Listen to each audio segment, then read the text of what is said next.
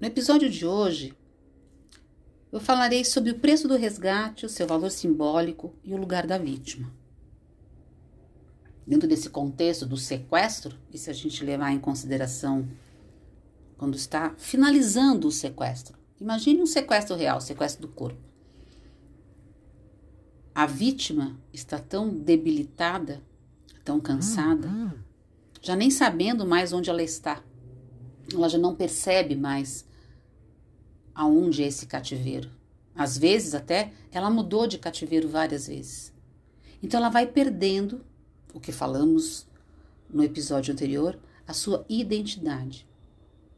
Ao mesmo tempo, o sequestrador começa a fazer um jogo, porque ele diz assim: Eu disse à sua família que se eles me pagarem tanto, eu te libero. Ah, mas a sua família, ela está negociando eles não te amam tanto assim. Veja que eles não se importam com você.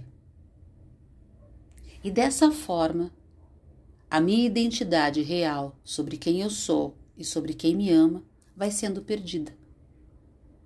E eu vou olhando para o meu sequestrador e amando mais a ele do que a minha própria existência, do que a minha referência porque, afinal de contas, ele é sequestrador. Ele pode fazer o que quiser, mas quem está lá fora e está na negociação já deveria ter aceito qualquer coisa para me ter de volta. Se a gente traz, transpõe essa realidade do sequestro do corpo para as relações onde a nossa subjetividade é sequestrada, é a mesma coisa. O outro começa a se tornar alguém muito importante, porque afinal, fora desta relação, ninguém me entende, só o meu sequestrador. É que não são nomes claros na relação. A gente não vê este outro como sequestrador. E talvez a gente possa ser o sequestrador da relação.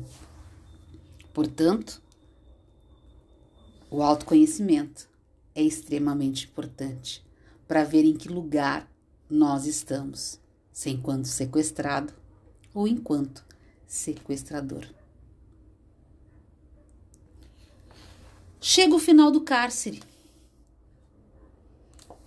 Ao ser resgatada, a vítima se reconhece querida, desejada. Acabou, acabou aquela relação. A vítima foi resgatada. Cessa a insegurança que antes vivera no cativeiro. Distante do sequestrador, ela reassume a condição de identificar a sua fragilidade, que a fez colocar bandido e familiares no mesmo patamar de importância. O retorno lhe devolve a capacidade de reassumir a identidade perdida. É hora de organizar o medo, os traumas, as recordações que certamente por muito tempo a atormentarão. Padre Fábio fala sobre o depois do cativeiro. Saí, estou liberto. E agora?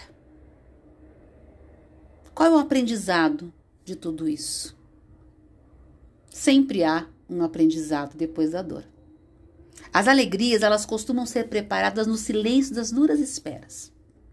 Não é justo que o ser humano passe pelas experiências de calvários sem que delas nasçam experiências de ressurreições. Lindo isso, né? Por isso, depois do cativeiro, vem um aprendizado. A pessoa reencontra o um mundo que tinha sido negado a ela. É certo que depois dessa experiência ela jamais será a mesma. Ela vai interpretar a vida de uma outra forma, sob um outro olhar, uma nova perspectiva. É muito natural que isso aconteça. A experiência de estar distante da nossa vida, da nossa realidade, da nossa identidade, nos ajuda a dar valor a tudo que nos foi temporariamente retirado. Antes do cativeiro, do roubo físico e seus desdobramentos emocionais, corria-se o risco de que a beleza do cotidiano fosse encoberta pela poeira da mesmice. A vida propicia a experiência do costume. O ser humano acostuma-se com o que tem, com o que ama, e muitas vezes somente a ruptura com o que tem e com o que ama que vai abrir os olhos para o real valor de tudo o que está ao seu redor. As prisões tendem a nos fazer descobrir o valor da liberdade. Na ausência, podemos mensurar o que amamos e que nos, o que é indispensável para nós. Passar pela experiência de um relacionamento no cativeiro é um local de negação absoluta de tudo que para nós tem significado. Pode conduzir a gente a lugares que nos constituem de real valor. Distante daquilo que nos era tão próximo, recobramos a visão encantadora do nosso lugar. Olhamos a vida de um jeito novo. Redescobrimos detalhes, belezas silenciosas que com o tempo a gente desaprendeu a perceber. A visão ao longe é reveladora. Vemos mais perto, mesmo estando tão longe. Olhamos e não conseguimos entender como não éramos capazes de reconhecer a beleza que sempre esteve ali. No momento da ameaça de perder tudo isso, o que mais desejamos é a oportunidade de escrever uma nova história. Nosso desejo é voltar, reencontrar aquela pessoa que a gente esqueceu que era, reintegrar o que antes estava perdido, ignorado, abandonado. O que desejamos é uma possibilidade de um retorno que nos possibilite ver as mesmas coisas de antes, mas de um jeito novo, aperfeiçoado.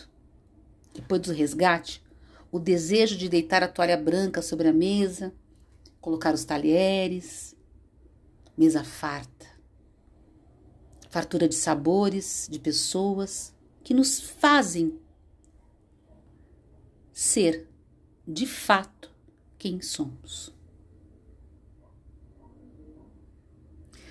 Nessa fase, a gente se serve de alimento, de olhares, comungamos uns com os outros, na mesa, na vida, o lugar onde as fomes se manifestam e são curadas. A fome de pão e a fome de amor. Depois do cativeiro, vem a festa. Assim como na parábola, lembram da parábola do filho pródigo? Que retornou depois de um longo tempo no exílio.